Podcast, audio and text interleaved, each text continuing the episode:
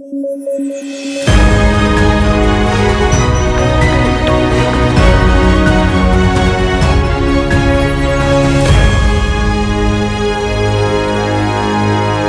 ¿qué tal? Esto es Debate a través de Sudaca P. Yo soy Alexandra Ames y como siempre estamos aquí junto a Paolo Benza y David Rivera comentando las noticias más importantes del día.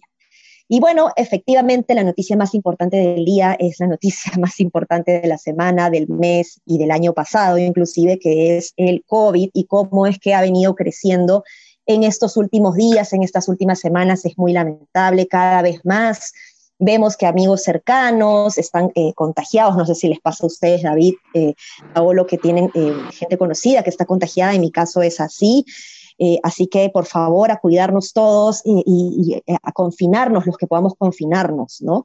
Todavía no tenemos información certera respecto a cuándo van a llegar eh, las vacunas. Hoy día hemos visto declaraciones del embajador peruano en China que sostiene que todavía faltan aprobar algunos marcos regulatorios, tanto desde Perú para recibir la importación como desde el Ministerio de Comercio de China para promover esta exportación. Comentó que es algo que me gustaría resaltar también, que eh, el traslado, eh, todo el tema logístico de movilizar a eh, tremenda cantidad de vacunas desde China, Perú, va a ser inclusive financiado con el apoyo de una ONG que es Soluciones Empresariales contra la Pobreza, lo cual me parece loable. pero esperemos pues que podamos tener ya información certera respecto a esto.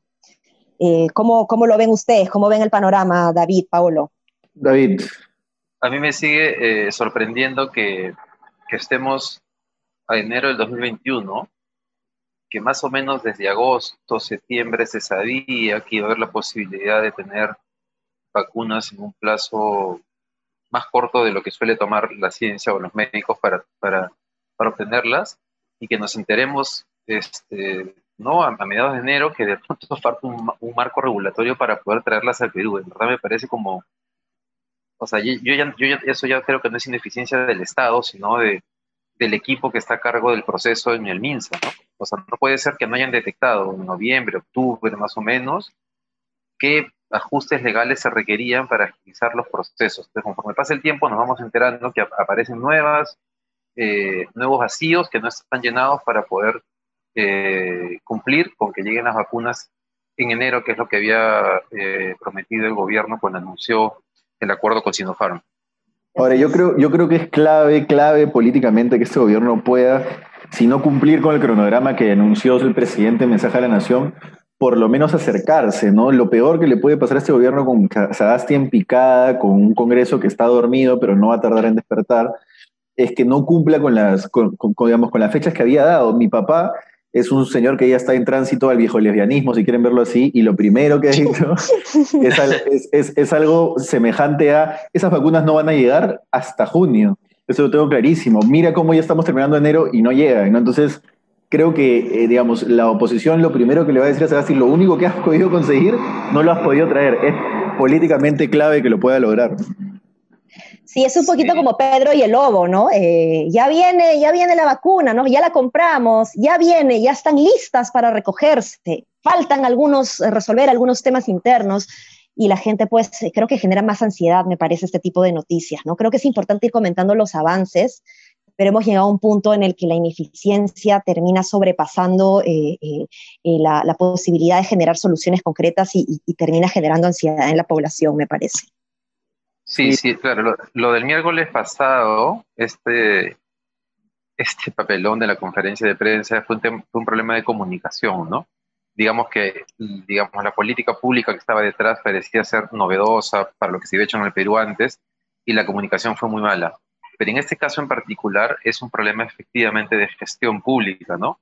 Y claro, claro que tal vez comienza con el gobierno de Vizcarra, pero ya con dos meses en el gobierno, con la misma ministra de Salud, que es Pilar Macetti, este, y es un problema de gestión en sí mismo. Es decir, Macetti tendría que contarnos por qué esas cosas no, no terminan de resolverse.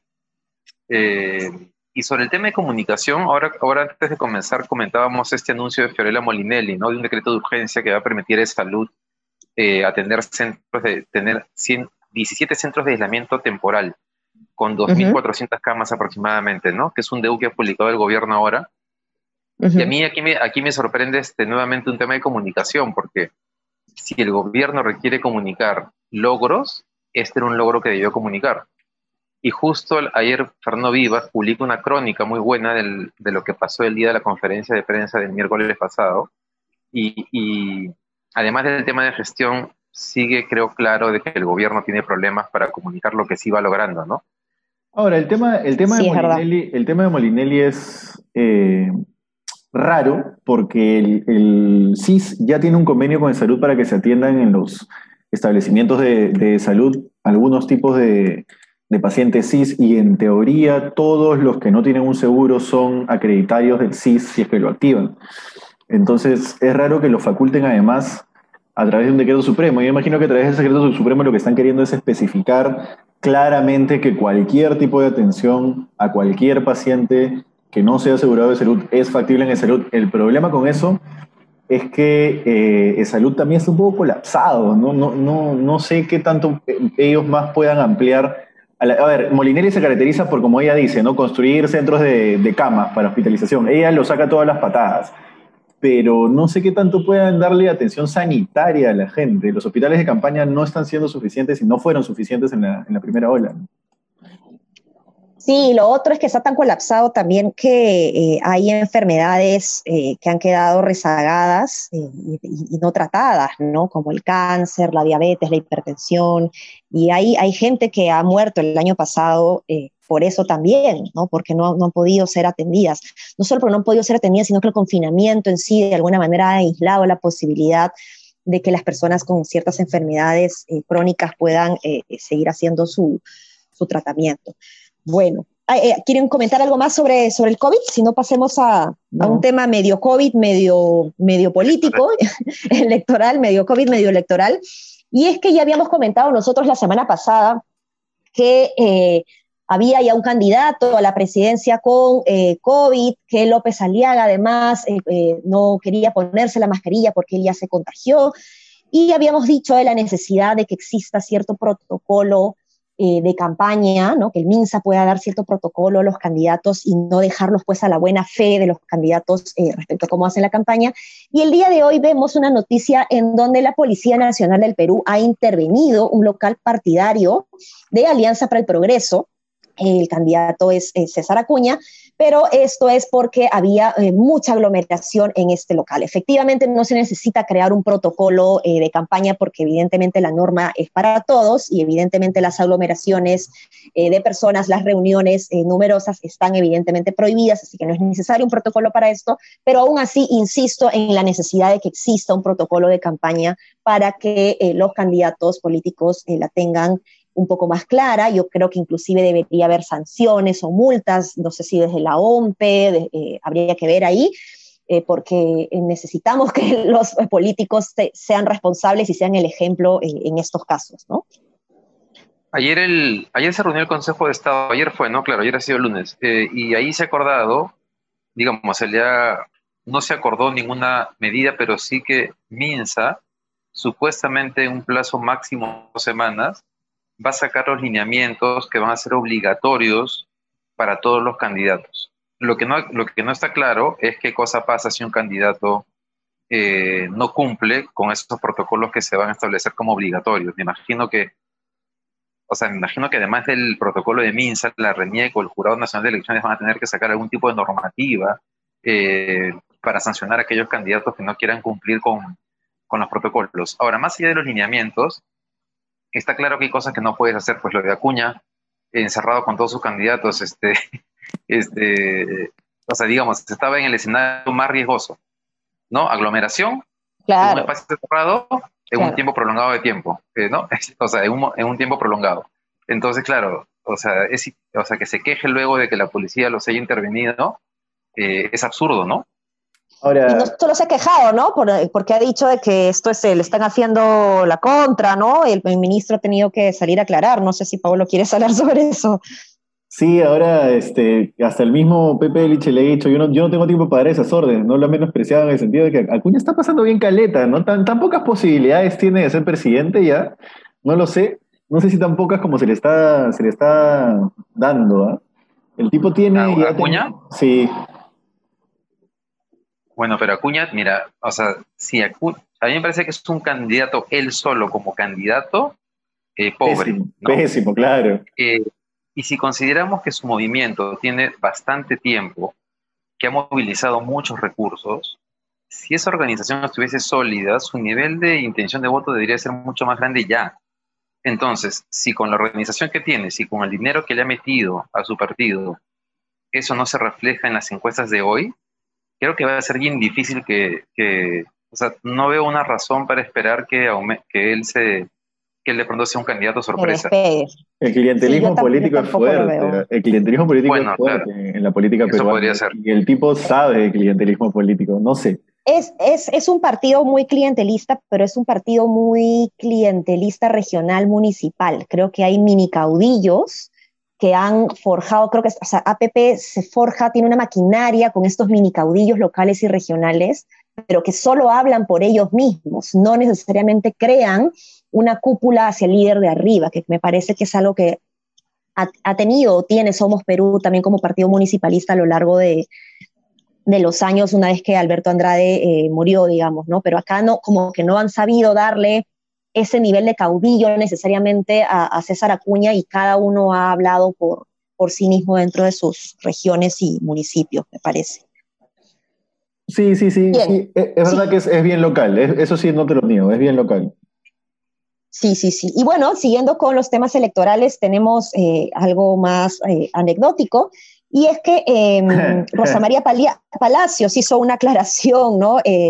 Eh, porque ella estuvo comentando el día de ayer las, eh, las la intención de voto de, de, Ipsos y también la intención de voto no solo de los candidatos, sino también de las listas parlamentarias. Y ella, bueno, dijo que eh, eh, la lista Victoria Nacional, donde lidera George Forsyth, tenía un 2% de intención en la parte parlamentaria, ¿no?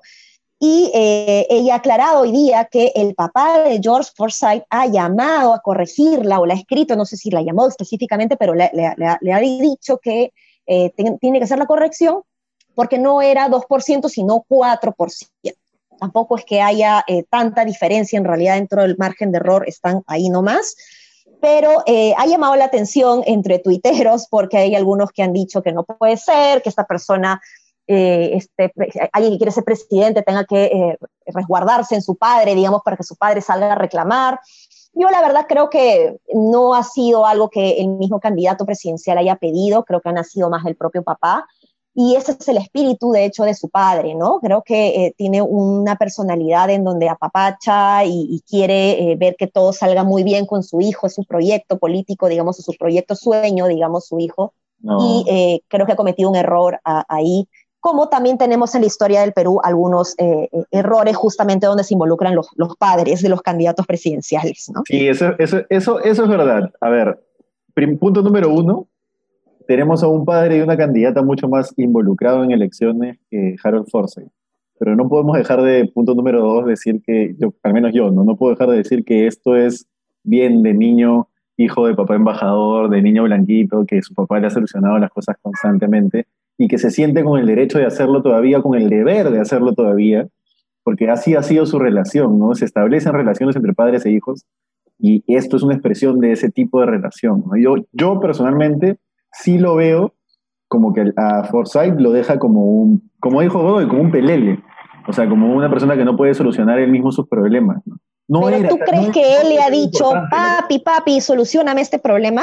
No, no, no, pero lo que muestra el papá al hacerlo es que tienen ese tipo de relación, ¿no? que él es un hijo de papá en la relación que tiene con su padre. ¿no? Entonces, probablemente... el papá, y que, pero además el hecho de que el papá tome esa iniciativa ya te dice algo, digamos, de, del entorno. Y quiero comentarles algo, porque a raíz de este tuit de José Alejandro Godoy, compartí este tuit con una lista que tengo de, personas con las que comparto artículos, ya que sé, y me respondió otro columnista de uno de los diarios principales del Perú a decirme que el papá también le había escrito a él.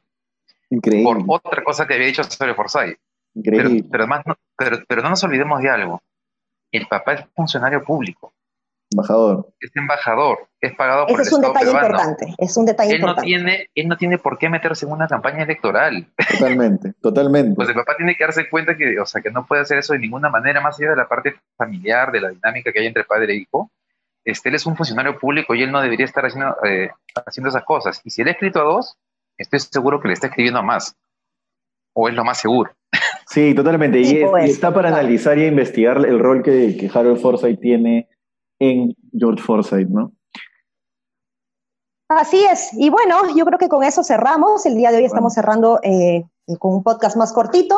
Algunas veces nos extendemos mucho más porque dan eh, temas en donde generan más controversia, pero creo que con esto eh, cerramos, a menos que ustedes tengan algo más que decir. David, Paolo. No, no. No, no, eso es. Eso es por hoy entonces y espero que mañana y los siguientes días nos puedan seguir escuchando. Un abrazo a todos y todas. Hasta mañana.